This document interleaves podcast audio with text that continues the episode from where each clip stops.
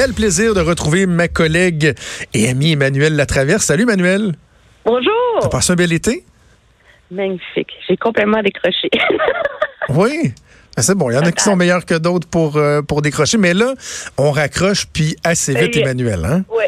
Parce Très que, sérieusement, à cause de la saison électorale, bien sûr. Exactement. On a déjà l'impression que c'est commencé. Et pendant, euh, pendant l'été, on a l'impression que chaque parti est passé à travers ces petites périodes troubles. On va faire le tour. Évidemment, on va commencer par Justin Trudeau et euh, toute l'affaire SNC-Lavalin. Ça s'était calmé au cours de la période estivale. Mais là, euh, la semaine dernière, le commissaire à l'éthique qui est venu jeter un pavé dans la mort et remettre ce dossier-là à l'avant-plan. Ben oui, parce que la conclusion du commissaire à l'éthique est absolument euh, sans équivoque. C'est que euh, Justin Trudeau est blâmé pour avoir enfreint euh, le code d'éthique. Pourquoi? Parce que il a fait pression sur son personnel politique. Il a donné des ordres pour qu'on fasse pression et qu'on fasse changer d'idée la procureure générale qui ne voulait pas intervenir dans le dossier et ne voulait pas intervenir pour finalement offrir un accord de réparation à SNC-Lavalin et lui lui éviter des poursuites criminelles. Ce qui est intéressant là-dedans, moi, la question, je sais pas si c'est comme ça pour toi, mais la question que tout le monde me pose, c'est ça va-tu faire encore plus mal à Justin Trudeau? Est-ce qu'il va avoir un autre prix politique à payer? Ça va être quoi l'impact? Oui, je suis curieux de t'entendre. Moi, je me suis exprimé un peu là-dessus la semaine dernière. Euh, vas-y, je t'écoute puis je te, donne mon, mon, point de vue après. Ben, moi, je pense qu'il est peut-être un peu trop tôt pour le dire. Pourquoi? Parce que juste, jusqu'ici, tout ce débat-là, euh, tu sais, dans l'opinion publique, là, pas pour les obsédés de politique, là, comme nous, là, ça a été qui on croit? Est-ce qu'on croit Justin Trudeau qui voulait bien agir pour sauver des jobs au Québec, ou est-ce qu'on sauver un fleuron de l'industrie du génie, ou est-ce qu'on croit Jody Wilson-Raybould qui plaidait que ça portait atteinte à euh, l'indépendance judiciaire? Et le prix politique de ce dilemme-là, Justin Trudeau, il l'a payé déjà là. Je veux dire, il a chuté dans les sondages, sa réputation, sa crédibilité auprès des Canadiens. Ça, c'est comme si la dette est payée là, pour le chef libéral, alors qu'on rentre en campagne électorale. Moi, je pense que là où ce rapport-là change la donne, c'est que il expose très clairement l'autre côté du débat. C'est qu'il nous donne un verdict sur si c'était légitime ou pas pour le premier ministre d'intervenir.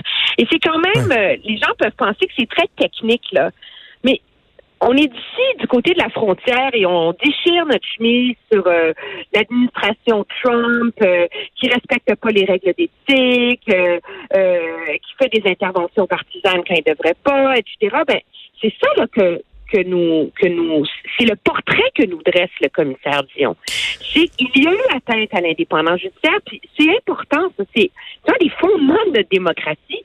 Et ce qui est absolument dans ce rapport-là, c'est de voir à quel point, je veux dire, le bureau du premier ministre travaillait main dans la main avec SNC-Lavalin pour les aider à plaider leur cause. Le bureau du premier ministre avait en main les rapports, les avis juridiques de SNC-Lavalin dans le dos de la procureure générale. Alors ça, c'est assez, euh, c'est assez, euh, c'est assez inquiétant. Je pense que ça soulève d'immenses doutes sur l'intégrité de ce gouvernement-là, sur l'argument de, tu sais, la fin justifie les moyens. Mais en même temps, jusqu'ici, c'est pas un argumentaire que l'opposition a été très habile à monter et à faire auprès de l'électorat. Et, euh, et avant que cet élément-là euh, de ce problème et de ce scandale-là percole auprès de l'électeur moyen assez pour lui faire douter Justin Trudeau. Moi, je pense qu'on n'est pas encore. Mais euh, moi, en fait, en même temps, j'ai l'impression que c'est là où le rapport du, commissaire peut euh, peut avoir une importance. Tu disais tantôt, tu sais, est-ce qu'il y aura un autre prix politique à payer? Je pense pas, mais ça peut confirmer le prix politique qu'il avait payé, parce que bon, il y avait eu une, certaine embellie, il faisait un retour dans les sondages. J'ai l'impression que ça peut le confirmer. Pourquoi? Parce que les gens, non seulement bon, voient la proximité qu'il y avait SNC-Lavalin, voit aussi que le cabinet du premier ministre a carrément fait obstruction à l'enquête du commissaire. Et surtout, surtout, c'est que c'est un acteur indépendant qui est venu confirmer tout ça. C'est pas les partis d'opposition sur le terrain de la partisanerie politique. C'est pas les médias qui ont, tu des fois, on moins la cote qu'on l'a déjà eu par le passé. Non, c'est le commissaire à l'éthique, quelqu'un d'indépendant, de crédible qui s'en va dire, oui, oui, oui, là, il a, il a violé la loi. Et en ce sens-là, j'ai l'impression que ce que tu dis que les oppositions ont eu de la difficulté peut-être à faire un peu, euh, le commissaire va les aider avec ça, veut, veut pas? Oui, mais on est quand même loin de l'élection, je dirais. Euh, et donc, est-ce que comment est-ce que c'est parce qu'il faut trouver pour que ça ait vraiment un impact en campagne électorale, quand même tomber dans le milieu de l'été là.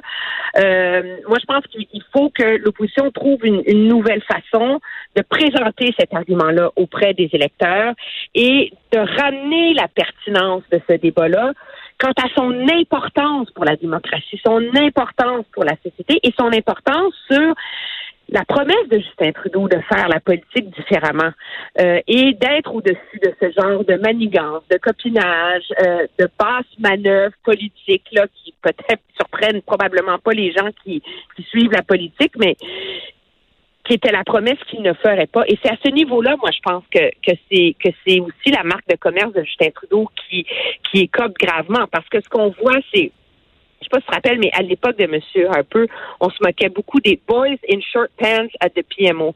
Donc, euh, des garçons en t-shirt courte au bureau du premier ministre qui donnaient des ordres à tous les ministres. Mais là, on est de, de monde en de monde en, en, complet, euh, qui, qui s'indigne parce qu'une ministre et procureur euh, général euh, refuse de se faire dire quoi faire par des gens qui ne sont ah. pas élus aussi. Là. OK, on va parler des autres partis parce qu'il n'y a pas juste les libéraux qui ont eu certains problèmes. Bon, parlons de des des, euh, des allégeances ou euh, du côté de la fidélité. On dirait que ça n'existe plus pas euh, en politique. On a vu, bon, Régent Hébert, on en avait parlé au printemps, ça s'est confirmé. L'ancien ministre péquiste qui va se présenter pour les libéraux. Mais là, dans les derniers jours, là, il, ça bouge. Commençons par Pierre Nantel. Lui, c'est un député néo-démocrate et là, il s'est fait carrément montrer la porte parce que finalement, il, il était pas fidèle. Oui, puis moi, tout ça, là, puis bon, il y a Pierre Nantel, il y a tout le débat sur euh, André Parizou au bloc, sur conversation, et moi, ça me fait penser, rappelle-toi, à la même date l'an dernier, le Québec était accroché aux lèvres de Gertrude Bourdon. La magasineuse. Son poste de ministre, la magasineuse. ben, finalement, elle n'est pas la seule à magasiner. Hein? Je hein? pense que c'est assez ça la morale de l'histoire, et ça illustre à quel point, finalement, peut-être que nos politiciens sont aussi comme les électeurs. Ils n'ont pas une allégeance absolument... Euh, euh, solide, ancré, fondamental envers leur parti politique. Leur parti politique devient un véhicule pour avancer leurs idées.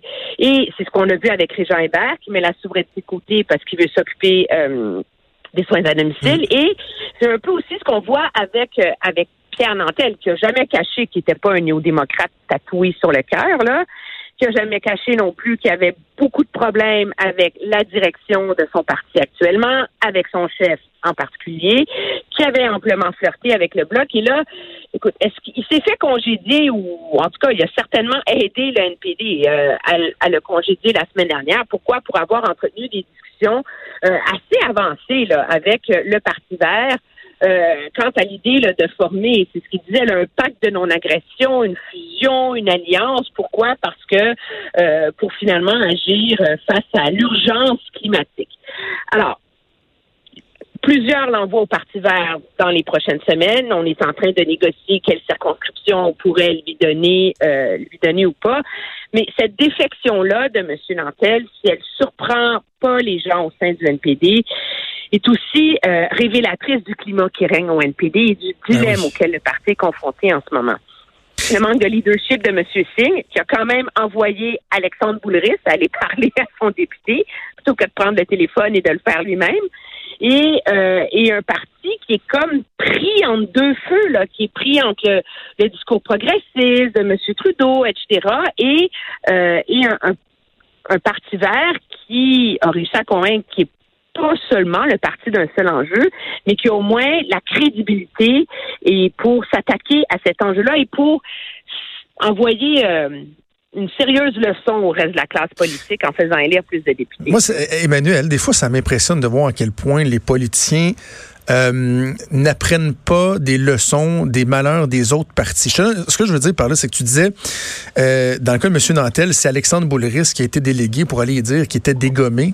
Ils n'ont pas suivi l'élection provinciale juste avant l'élection quand euh, Philippe Couillard avait envoyé quelqu'un dire à François Ouimet, le député de Marquette, qu'après 20 ans de loyaux service, finalement, Don't call us, we'll call you, à quel point ça avait fait dérailler euh, la pré-campagne des, libéraux, puis ils n'ont pas vu ça, ils n'ont pas senti que c'était peut-être pas une bonne idée. Juste.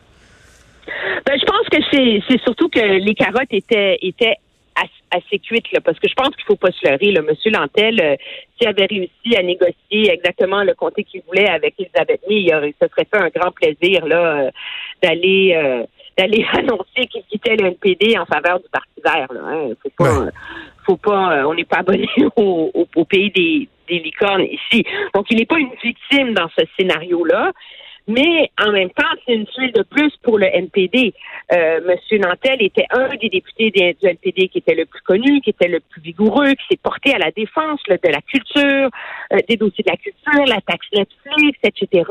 Et il était un de ceux qui faisait face à une course extrêmement difficile dans son comté. Il faut pas se leurrer. Il a été élu par 705 fois contre un libéral la dernière fois les libéraux, le bloc, tout le monde veut gagner ce comté-là, mais avec sa défection, l'NPD peut dire bonsoir aux côtés de Longueuil-Saint-Hubert, c'est terminé. Maintenant, lui, est-ce qu'il va réussir à se faire élire dans un autre comté ou même dans ce comté-là sous la bannière du Parti vert? Euh, c'est loin, loin, loin d'être clair. Là. Emmanuel, avant qu'on se laisse... Euh, ce que ça vient, c'est diviser les votes davantage. Avant qu'on se laisse un mot sur André Parizeau, tu l'as mentionné euh, rapidement, candidat au Bloc québécois, ancien chef du, Parti communiste du Québec. Euh, Yves-François Blanchet lui avait lancé un ultimatum ce week-end. Moi, j'étais surpris parce que finalement, la, la journée où l'ultimatum a été lancé, on semblait croire que non, c'est pas vrai qu'il était pour renier son passé. Finalement, le lendemain, il l'a ah fait. Est-ce que tu crois que cette alliance-là est, est viable à long terme? Est-ce que le 21 octobre, André Parizeau va être sur un carton de vote ou on pourrait avoir des surprises? Ben là, c'est un peu difficile pour M. Blanchet. Il a commencé le 8 août par dire que c'était pas grave, hein, que Monsieur euh, que Mathieu Parizeau était l'ancien chef du Parti communiste, parce que quelqu'un soit plus, moins d'intervention de l'État. On peut avoir la discussion. Le passé, c'est le passé. Alors là, c'est euh, tout d'un coup, euh, là, finalement, ça prend un, un plaidoyer d'allégeance au Bloc québécois je pense que ça illustre avant tout à quel point c'est pas facile de recruter des candidats euh, pour euh, pour des campagnes électorales dans des comtés qui s'annoncent pas faciles, comme celui de Huntsic, euh, de Huntsic Cartierville, et à quel point finalement les partis politiques font énormément de compromis avec leurs valeurs et leurs principes pour réussir à, à, garnir leur leur carnet avec des noms, avec des, des candidats plutôt que d'avoir des attachés politique dont la face est sur le poteau. Là. Emmanuel, on n'a pas parlé d'Andrew Scheer, mais on aura l'occasion de le faire lundi prochain. On va être ensemble à tous les lundis. Ça va être un plaisir. Parfait. Salut. Bonne journée, Emmanuel. La traverse qu'on peut entendre à Cube Radio, évidemment à TVA et à LCN également. Bougez pas, on revient.